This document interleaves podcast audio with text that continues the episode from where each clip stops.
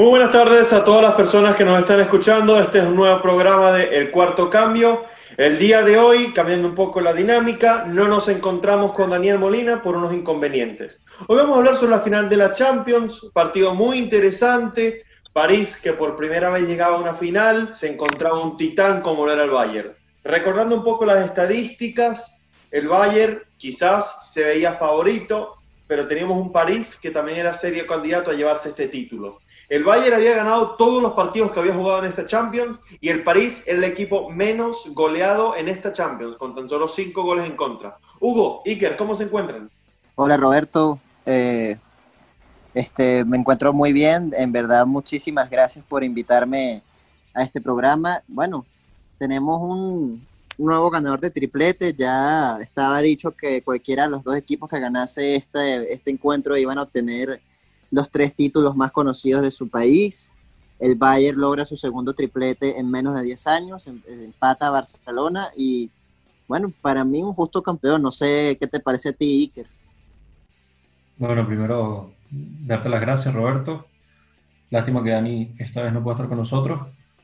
Y sí, comparto con Hugo, para mí el Bayern un justo vencedor, un partido que, que fue muy complicado, o, por lo menos se vio así, se vio parejo muy, muy tablas, entonces eh, el Bayern ganó el mejor que el, ganó el, equipo que tenía que ganar, para mí el mejor invicto en toda la Champions, y eso pues se refleja en la, en la manera como, como juega el Bayern, que es realmente una máquina.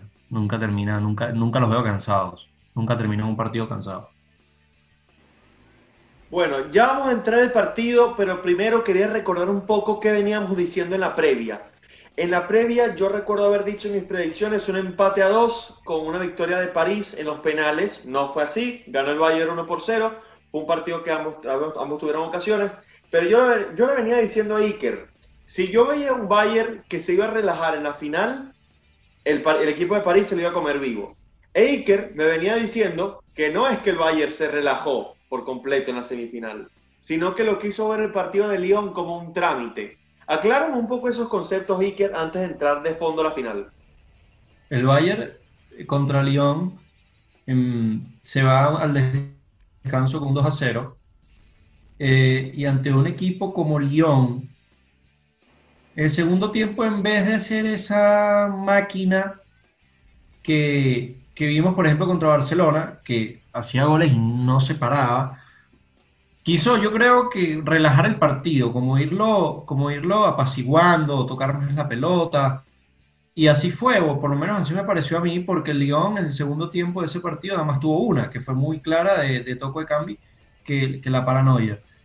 Eh, entonces, no es que el Bayern se relajó. Si se, si se hubiese relajado, que es lo que yo te comentaba, le hubiesen metido goles. Eh, hubiese fallado mucho en defensa y no fue así. Incluso el partido lo mantuvo, lo, mantuvo tranquilo, incluso tuvo algunas para, eh, para hacer gol. Y te comentaba, para irnos luego metiéndonos con la final, que sí, era un trámite, yo creo que era como para cerrar un trámite. Eh, y era lo que te decía hoy, si tú ves el segundo tiempo del París, o por lo menos lo que a mí se me, lo que yo vi, para mí eso fue relajarse. Se relajaron mucho porque el Bayern controló para mí todo el segundo tiempo, a pesar de que, bueno, tuvo una el, el conjunto parisino, pero más allá de, de, ver un, como cuando yo te decía, ese relajarse contra, contra el Lyon fue lo que hoy le pasó al, al Paris Saint Germain. No, no, por eso yo te decía, el, el, el, París es un equipo que tiene una, una, una peculiaridad, y con esto voy a cerrar para que vengas tú tiene una peculiaridad que es que el Bayern te juega siempre con el mismo ritmo, a pesar de que vaya, eh, sea menos que el rival en algunas ocasiones del partido. Y eso lo hace una máquina que al final te cansa al otro equipo. Y es muy interesante el, que juegue el Bayern así. En este planteamiento de Flick, yo veo que él fue capaz de darle hambre a este equipo, porque lo quiso ganar todo y lo consiguió ganar todo. Eso para comenzar. Con ese partido del Bayern, de repente ese segundo tiempo quizás fue una decepción a lo que veníamos viendo, porque veníamos viendo un equipo que lo quería ganar todo. Eso es lo que quería decir. y quizás el día de hoy el París en la segunda parte no atacó tanto como en la primera. No sé si ahí podemos estar de acuerdo. Pero vamos a tratar de llevar esto un poco por orden y vamos a entrar al partido de una vez. Hugo, yo en la previa, porque vi el partido con un gran amigo mío, en la previa yo decía, no sé si es eh, muy acertado colocar a Coman de inicio. Y resultamente es él quien termina haciendo el gol. Bastante curioso, me parece. Eh, concuerdo contigo completamente. Este, de hecho, cuando yo lo estaba analizando en la previa junto con mi hermano, veo que, que el París sale exactamente con la misma alineación que ganó las semifinales, con la vuelta de Di María en ese 11 titular y veo que uh, veo que el Bayern sale no sale con Perisic que era el, jugador que nos tenía acostumbrados a poner Flick en el en el 11 titular sino que sale con Coman que casualmente es, es un exjugador del PSG y también es el jugador más joven en debutar con esa camisa.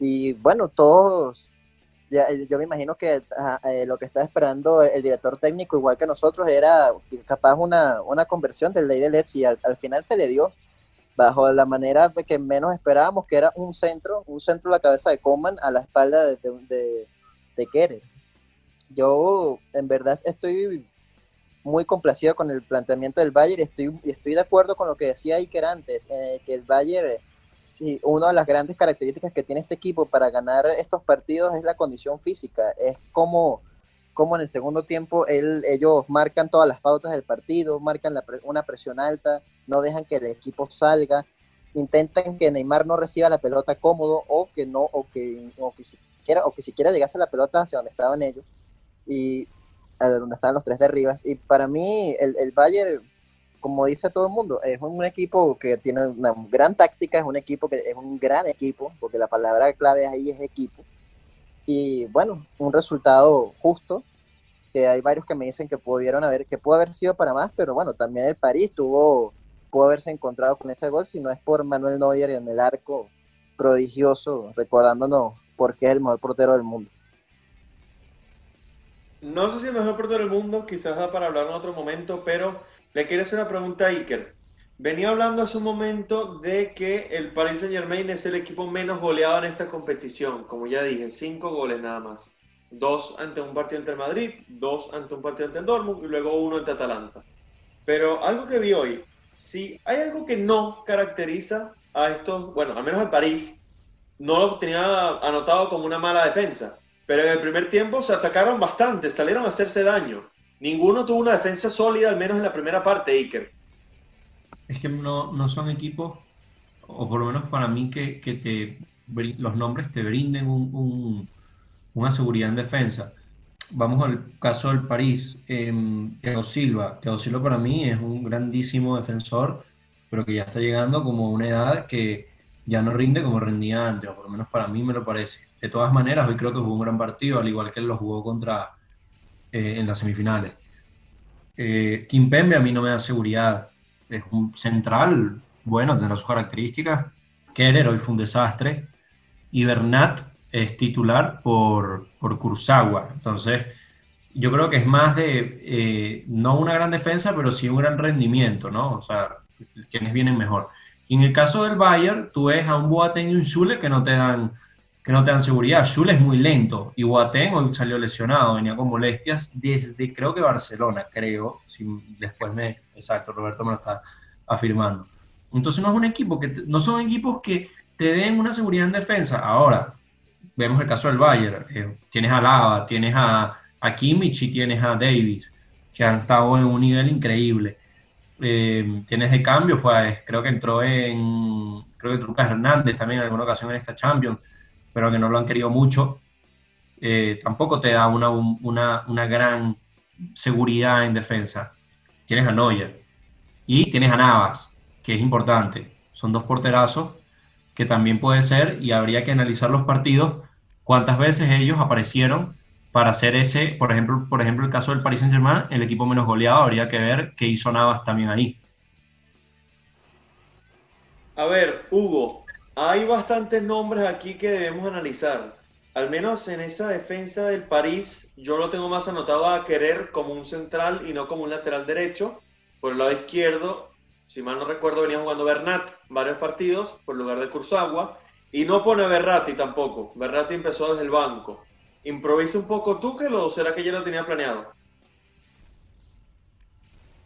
No, eh, para mí Tuchel sale con lo que con lo que le había funcionado desde que comenzó esta Champions. Eh, Berratti bien venía de molestias físicas, juega el partido ante Leipzig y pero es solo, es solo un rato. Eh, todo, todo apuntaba que Ander Herrera sería el titular el día de hoy junto con Paredes y, y Marquinhos, que ya, ya parece ser que no es central, sino que es un 5.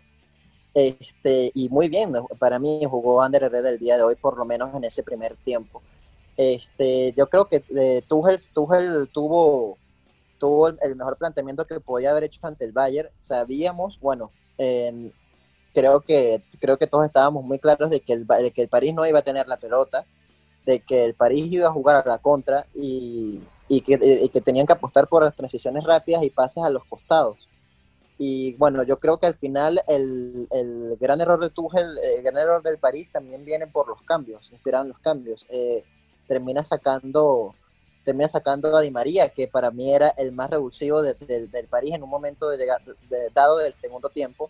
Este, termina metiendo a, Chupomotin, que de hecho es el que se falla en la última jugada. Y cualquiera pensaría, mira, ¿por qué no un, Mauri, un Mauricardi, que no, no, jugó este partido? Y termina metiendo a, Julian Draxler, eh, que no es un mediocampista con tanto nombre como era antes en Chalke, sino que e, e, es, uno más dentro de este equipo. A mí me parecía que Ander Herrera, que si pudiese haber seguido jugando, no, no, hubiese, no hubiese tenido ningún inconveniente. Entonces creo que para mí el, gran error de, de, París viene dado por la viene dado por, por, por los cambios. No, no creo que Tuchel haya analizado correctamente qué era lo que necesitaba el equipo o qué o cuáles con cuáles piezas contaba para poder eh, para poder cambiar la vuelta del partido después de ese 1-0. Ah, y para complementar su información, sí, Tilo Keller no es lateral derecho, es central, es un central reconvertido en lateral en este equipo de Tuchel. A ver, Iker, yo vi una entrevista de Tuchel, la vi en Twitter hace unos días nada más, y él decía que cuando él llega a este equipo, él no quería que su equipo abuse de los pases pegados a la raya. Y entonces para em, adaptar a su equipo, a que jugara de cierta forma, él puso unos conos y hacía que el campo fuese casi un rombo a lo largo del campo, para que su equipo no abuse de esos pasos y que tenga que aprender a jugar de esta manera. Él lo explicaba en una entrevista.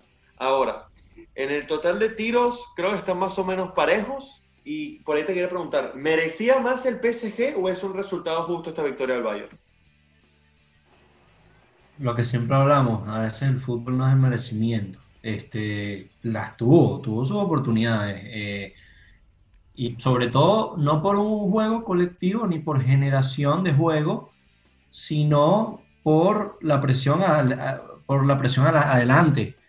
Eh, si tú ves los fallos, o por lo menos los tiros que tiene Paris Saint Germain, incluso uno increíble que falla Kylian, que es como un pase, este, un pase a, a Neuer, es un error garrafal de la defensa, se la regalaste en Mbappé en el área. Em, en la jugada de Neymar también, este, son, son me extraña que, que, que dijera eso porque los, los jugadores que tienes son de banda y son para correr por la banda. Me extraña bastante que él diga que su equipo no quiere abusar de pases por la banda, cuando es lo mejor que te puede hacer un Kylian Mbappé, lo mejor que te puede hacer un Di María, lo mejor que te puede hacer un Neymar. ¿Qué pasa con cuando tienes eso? Que necesitas tener un 9 de área, porque vas a necesitar centro en dado caso o pase atrás, y ahí lo tienes a Icardi. Comparto con Hugo que el París hoy casi que, mira, tú puedes decir por lo parejo que fue el partido, que no lo gana de lleno el Bayern, lo pierde el París por los cambios. Berratti para mí no estaba para entrar, Kerer estaba para salir, Paredes estaba para salir solo por la amarilla, porque estaba planteándose un buen partido, solo que su carácter siempre lo termina condicionando, porque en la, Argentina también hace eso. Yo hubiese sacado tal vez a Kerer y haberlo puesto a Chupomotín, eh, sacarlo a Paredes, también lo hubiese puesto a Icardi y cambiaba un poco, porque, brother, estás jugando una final de Champions, no estás jugando la ida de la semi estás perdiendo una final de Champions la primera vez en tu historia que llegas y no creo que la tenga otra vez tan fácil como para volver a llegar a otra. Entonces, me parece que hoy lo gana, obviamente, en su gran mayoría el Bayern por el planteamiento, pero se equivoca bastante Paris Saint Germain también en los cambios.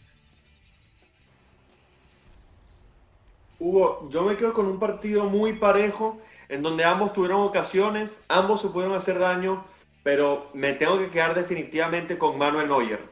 Ha sido un tipo fundamental que le estuvo dando todo el partido confianza a su equipo con sus atajadas, sus paradas increíbles, que yo hasta este momento todavía no sé cómo las ha hecho. Hugo, ¿es para ti Manuel Neuer el jugador del partido o habría algún otro jugador que pueda llevarse ese puesto? Eh, bueno, sí, primero para complementar lo que acabas de decir, este, no solamente eh, eh, es el capitán de este equipo, sino que también fue el, gran el gran motivador para que este, este Bayern ganase 1 a 0. Como ya, como ya habíamos hablado antes, este equipo no tiene quizá la mejor de las defensas de, de, Europa, no goza de una gran solidez, de una gran solidez defensiva tiene esa, ese Alaba, Kimmich y Davis, si bien les ganaron la espalda bastante en este partido, siempre estuvo este portero alemán en el arco que, que les dio solidez, tuvo, si no me equivoco, creo que fueron tres atajadas clave, y por él, si bien es cierto que por él gana, gana el Bayern, también hay que, para mí el gran candidato para mí el gran, el gran candidato eh, o el gran MVP de este partido es Thiago Alcántara. De verdad, el darme cuenta cómo este futbolista que sale de Barcelona, llega a Alemania, pasa un ciclo de más de seis años en este equipo y hoy, se, hoy, hoy demuestra lo que debe hacer un centrocampista, cómo debe salir, cómo debe repartir balones, cómo debe crear juego, cómo debe cortar los, los, avances del equipo contrario, cómo incluso impidió que Neymar avanzara. Para mí es, el, es el gran futbolista de este, de este partido. Yo me quedo con él y y, y justo después de él me quedaría con Neuer. Este, de verdad lo que, lo que consiguió este jugador español con este equipo es de selección y ahorita quién sabe para dónde va. Suena Liverpool, suena Arsenal, pero fácilmente este jugador vale, vale ahorita mucho más que 40, 40, 50 millones de euros. Yo le doy mucha importancia al partido de Neuer porque de repente con otro arquero no estaríamos hablando de Neuer, sino que estaríamos hablando de los goles que hubiesen hecho Neymar, Mbappé y compañía. Sin embargo, más allá de que estos jugadores hayan tenido bastantes ocasiones y no la hayan, aprovechado porque el arquero alemán estaba presente, del Paris Saint Germain en ataque me gustó bastante Di María y por parte del Bayern me gustó Coman. No solo por el gol, sino porque estaba haciendo un dolor de cabeza tremendo para querer en aquel costado. Otro jugador que me gustó, como bien dice, fue Thiago y obviamente Neuer, que como dije, para mí fue jugador del partido. Iker, ¿tú notaste algo en el partido que no hayamos mencionado hasta ahora? Eh, bueno, eh, no fue un gran partido de Davis, lo que nos tenía acostumbrado. O sea, no, no vimos al Davis de Barcelona y no vimos al Davis contra Lyon, por lo menos yo no lo vi. Eh, me parece que comparto con Hugo, a Ney no lo dejaron jugar, Mbappé poco también hizo, o sea, poco no pudo hacer, o sea, eh, cerraron muy bien esos, eh, esos espacios en algunas ocasiones y las que tuvieron pues no pudieron prosperar. En la mitad del campo, Kimmich y Goretzka impecables, como siempre. Müller desapercibido, solo que Müller es sigiloso, te puede cambiar el partido, pero no, no me parece que apareció mucho eh, en esta final. Y bueno, los cambios, pues pieza por pieza, Coutinho, eh, eh, Perisic, realmente un equipo que no, no, no cambia su, ritmo. Y por parte de, de Paris Saint Germain, pues puntos altos, pocos. Yo diría Marquinhos, Thiago Silva, en caso, Di María fue para mí el, mejor de, de, largo de Paris Saint Germain. Y, poco más. Keller creo que el peor. Y Navas, pues, que Navas tuvo paro, paro dos, paro dos muy buenas, paro una, perdón, siempre me, eh, me confundo con el poste de Lewandowski. Eh, y con el gol no le veo responsabilidad al, costarricense. Ok, muy bien. Eh, nos queda un poco de tiempo en el programa de hoy. Le quería hacer una pregunta a Hugo, también se la va a hacer ahí que luego. ¿Lo gana el Bayern o lo pierde el París, Hugo? Mira, este yo me puse a analizar mucho esa pregunta. Eh, para mí lo, lo, lo podemos decir de las dos maneras. Ahora, eh, yo creo, yo creo que eh, tiene más peso el Logan, el Logan a Bayern, porque el Bayern hace el gol y también tienen a un portero que evita los goles. Entonces, y también, tiene, y también hicieron un planteamiento táctico que evitó que, Neymar hiciera la misma cantidad de dribles que hizo en partidos, por ejemplo, como el Atalanta.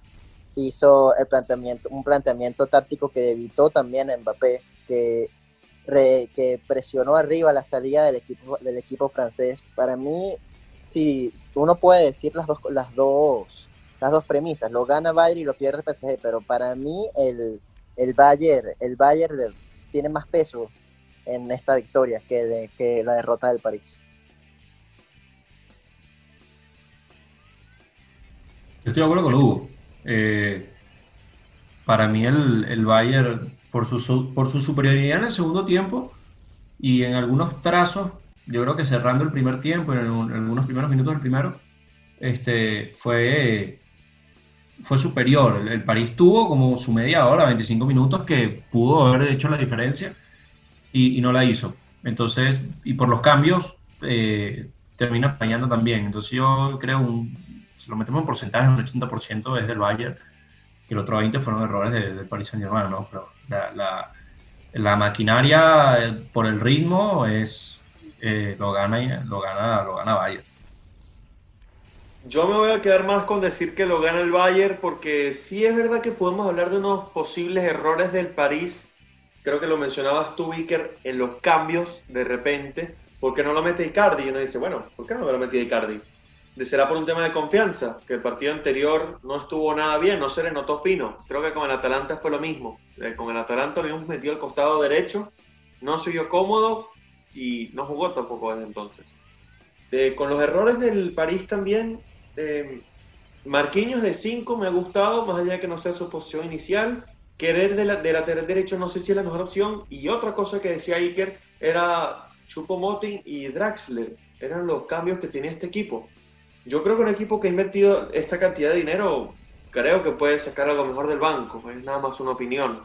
Pero creo que eso es todo lo que podemos hablar del París. El París ha jugado un buen partido hoy, pero creo que fue una demostración de una de las tantas frases que tiene este deporte y es que gana el que menos se equivoca en cuanto a mi entender. Creo que Iker por ahí quiere mencionar algo.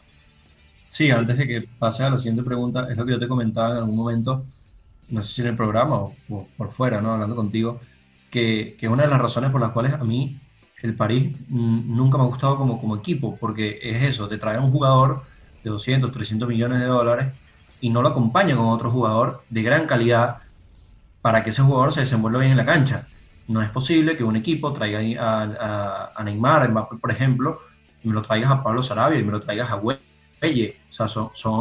No tiene sentido que gastes tanta plata en jugadores así cuando no los puedes acompañar con grandes nombres. Y por eso de alguna manera te, te falla, porque no tienes un recambio que tú digas, bueno, este te va a hacer la... Eh, te puede salvar el partido. No, no lo tienes. Incluso no confío en Icardi. O sea, tanto, no, tanto la gente se queja en, en cuando empezó la cuarentena de los cinco cambios, que tienes cinco cambios, al final no los haces, o sea, hazlos, que tienes la posibilidad de hacerlos. Sí, vamos a cerrar el programa de hoy con eso mismo que estás diciendo, hablando un poquito del Bayern y un poquito del París, ya cuando en cuanto a su proyecto. por parte del París, del Bayern, me mencionaba Hugo, eh, fuera de micrófono, que el Bayern va a tener que de repente renovarse un poco porque algunas de sus figuras o vencen contrato o eh, se tienen que volver a sus equipos, como el caso de Pérez y Coutinho, si mal no recuerdo que son préstamos. En el caso de París, ya para cerrar hoy, ¿es la culminación este proyecto? ¿Es, ah, ¿Ya está listo? ¿Ya se alcanzó el objetivo? ¿O este equipo está para más? A mí me da la imagen de que este equipo se crea para ganar a Champions y punto, no hay otro objetivo. Es verdad, si hay mérito por llegar a la final, si hay mérito por pelear en la final, pero no se ha alcanzado el objetivo. Yo siento que este equipo no se va a rendir hasta que alcance ese trofeo de la orejona. Ahora, ¿lo hará? No lo sé. Yo no soy fanático de este proyecto del París. Siento que ha sido mucho gastar y poco fútbol, pero este año sí hay que darle mérito porque ha alcanzado la final. Hugo. Sí, eh, estoy de acuerdo contigo. Este, quizá eh, mucho se le critica al París por, por gastar tanto dinero y, no tener este título. Lo cierto es, también es París ganó tres títulos este año. Eh, a mí, a mi entender, lo que sí necesita este equipo es un, es un proyecto donde cuente con los jugadores, cuente con, cuente con una cuente con una plantilla determinada de jugadores que sean los mejores en su posición. A mí me parece que Tilo Kerer no es el mejor lateral derecho que pudo, que pudo haber tenido este París. Pueden, pueden conseguirse otro, tienen el cómo hacerlo. Y me parece muy interesante ver cómo este equipo, eh, hasta, después de este, de este, final de la Champions, tiene nombres muy interesantes que, bueno, yo, le, yo a mi entender, yo, yo los estoy viendo distintos a como los veía a inicios de temporada. Por lo menos ver a, a un Leandro Paredes en, muy bueno en su posición ver de nuevo a, a Marquinhos, cómo pasa, cómo pasa un jugador como Marquinhos de, defensa central a un 5, que de hecho lo hace muy bien en su posición, no solamente para quitar balones, sino también para marcar goles, una de las armas principales de este, de este Paris Saint Germain. Y también muy interesante, que muchos me lo dijeron, cómo Ángel Di María brilla de esta manera en Europa y, y en la selección argentina no, no lo logra. Pero es otro de los grandes nombres que tiene este equipo, eh, Marco Berratti. Para mí todos esos son nombres que pueden brillar en Europa, son jugadores muy interesantes y yo quisiera que este proyecto eh, continuase. Obvio va a continuar, pero hay varios, hay varios jugadores ahí que, que ya terminan su, su ciclo, por lo menos Edison Cavani ya, ya tiene los dos pies fuera de París. También será el caso de Thiago Silva, que jugó su último partido como jugador de este equipo y caso de Monier, que ya es jugador de Borussia Dortmund, de hecho. Aunque no comparto cuando, antes de pasarle la palabra a Iker, no comparto en cuanto a esos nombres que mencionábamos porque, digamos, no soy fiel a la idea de que si tú tienes buenos jugadores tú vas a ganar. Eso no es así, al menos no para mí. Si es verdad que si mejores jugadores, se te debería ser menos complicado ganar, creo yo. Eso no quiere decir que por tú tener la mejor plantilla vas a ganar. No. Ahora, por gastar más dinero, claro que se le va a exigir más porque significa que no tiene problemas económicos y tiene menos de qué quejarse. Entonces, hay que jugar un poco con eso. Yo sí creo en el trabajo del entrenador, en la unión de grupo y que todos estén concentrados en alcanzar los objetivos. Esa es mi manera de verlo, Iker. Sí, eh, estoy en algunas cosas en desacuerdo con Hugo, eh, otras cosas muy de acuerdo. Eh, con respecto a la pregunta, yo creo que es un a ver, el, objetivo no se logró y el objetivo nunca se va a, caer. Van a la, temporada que viene, obviamente van a intentar buscar otra vez la Champions. El problema es con qué jugadores. Pues está Thiago Silva, que era un lateral derecho, que nos quejamos de que el París no tiene lateral derecho y tuvo lateral derecho. Eh, se va Cavani, jugadorazo, pero bueno, ya sabemos la situación de Cavani. Y vamos a ver Neymar, vamos a ver Mbappé, si van a querer seguir, cuidado, por lo menos Neymar, pues hablaba mucho de Neymar al Barça y tal, y no sé yo, este, vamos a ver, en cuanto al París, habría que ver qué, qué, qué jugadores va a buscar para la saga central, se le va a Silva, como dije, y, y, realmente es un, es un proyecto que va a volver a empezar, como empieza todos los años, las ligas y las copas las gana caminando, o los equipos, por lo menos estas no en, son la excepción, por lo menos estas copas la ganaron 1-0 contra San Etienne, a Lyon lo llevaron a penales, pero por lo menos la liga la gana caminando, no, no es un secreto, no hay un, rival duro para, para, para este Paris Saint Germain. Me imagino que el jeque gastará más dinero para buscar otros jugadores y volver a lanzar otra vez otro proyecto para ganar la Champions y recordar cómo llegó el París también a esta final, que tiene mérito, obvio, tiene un mérito gigante. Casi queda eliminado contra Atalanta. Y un partido a ida, nada más, partido único. Cuando es ida y vuelta no pasa lo mismo. Sí, pues en el programa de hoy hemos hablado sobre lo ocurrido en esta final de Champions, una final bastante interesante, que ambos tuvieron bastantes ocasiones, pero se la llevó el equipo alemán 1 por 0 con gol de Coman. Ya quizás estaremos hablando solo sobre el París o solo sobre el Bayern en los próximos episodios. Esto ha sido por hoy en el cuarto cambio. Me despido y hasta la próxima.